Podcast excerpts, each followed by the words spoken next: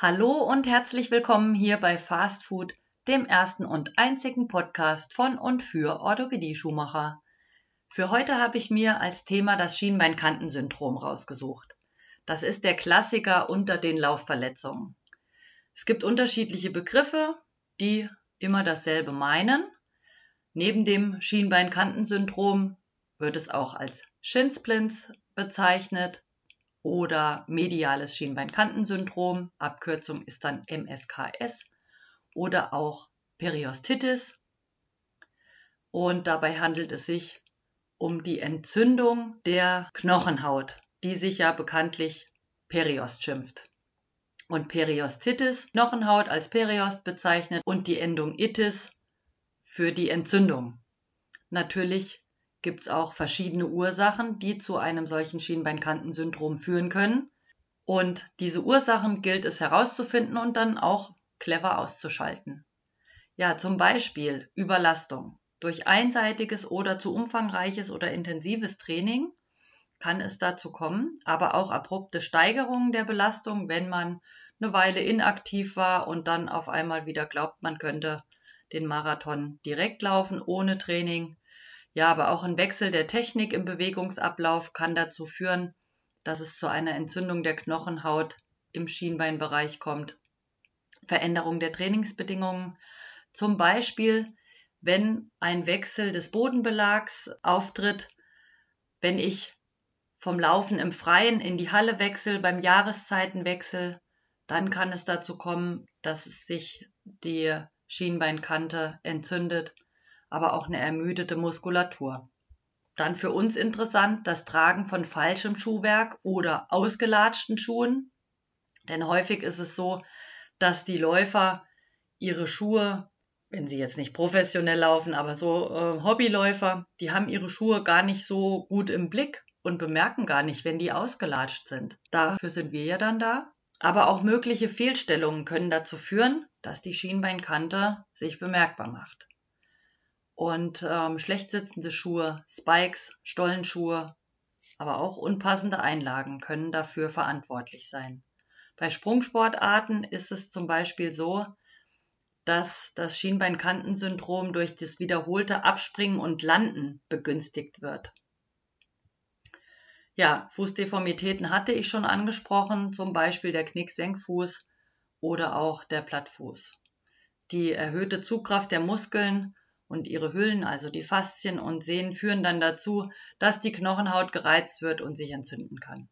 Besonders betroffen sind in allererster Linie Läufer oder Sportler mit großen Laufbelastungen. Häufig sind aber auch Laufanfänger betroffen oder Personen, die eine längere Pause gemacht haben nach Verletzungen und dann wieder ambitioniert ins Training einsteigen und die Trainingseinheiten vielleicht ein bisschen zu schnell steigern. Deswegen Vorsicht ähm, und wirklich behutsam wieder das Trainingspensum ansteigen lassen. Aber auch ein Trainerwechsel oder Vereinswechsel und damit auch der Trainerwechsel kann zu einer veränderten Belastung führen und unter Umständen ein Auslöser dafür sein. Und deshalb alles genau betrachten und gucken, wo kommt's her, damit man die Ursache dann dementsprechend auch verändern kann und abstellen kann ja, woran erkennt man denn eigentlich, dass man ein Schienbeinkantensyndrom hat? Die typischen Beschwerden, Patienten mit den Problemen äußern häufig, dass sie Schmerzen im oberen Drittel des Schienbeins haben. Und dann ist es so, in verschiedene Stadien einzuteilen. Anfangs ist der Schmerz nur nach der Belastung. Ja, das wird dann so ein bisschen ignoriert. Dann zunehmende Schmerzen auch während des Trainings. Und wenn es dann weitergeht und man missachtet diese ganze Sache immer weiter und denkt, das laufe ich schon raus, dann kommen die Schmerzen auch während dem Training so stark, dass sie auch das Training einfach beeinflussen. Dass die Trainingseinheiten entweder von der Dauer oder der Intensität verringert werden müssen. Und das schlimmste Stadium, Stadium 4, ist dann, dass wir Ruheschmerzen haben, auch schon bei der Alltagsbelastung und auch natürlich, wie schon, wie schon gesagt, im Ruhezustand. Dann ist allerhöchste Vorsicht geboten. Ja, der betroffene Bereich ist dann häufig auch Klopf- und Druckschmerz empfindlich. und in manchen Fällen lässt sich sogar eine lokale Schwellung in dem Bereich beobachten. Ja, wenn man die Schmerzen immer wieder ignoriert und versucht, das rauszulaufen, ich glaube, das äh, kennt jeder Läufer den Begriff, das laufe ich raus, den Schmerz. Äh, ihr wisst, was ich damit meine. Und ähm, die Gefahr ist einfach, dass man sich einen Ermüdungsbruch der Tibia zuzieht. Und das ist ja dann eine langwierige Geschichte.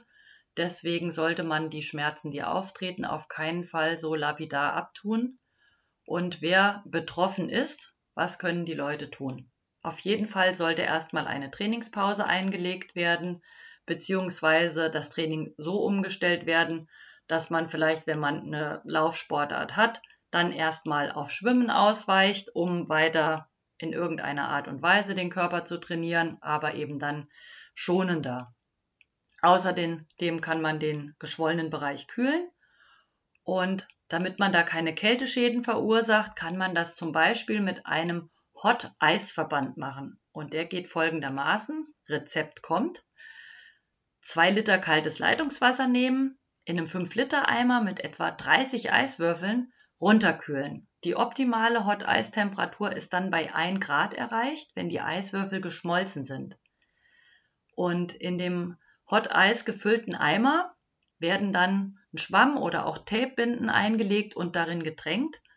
Und dann legt man die äh, Tapebinden, wickelt man dann locker ums Bein.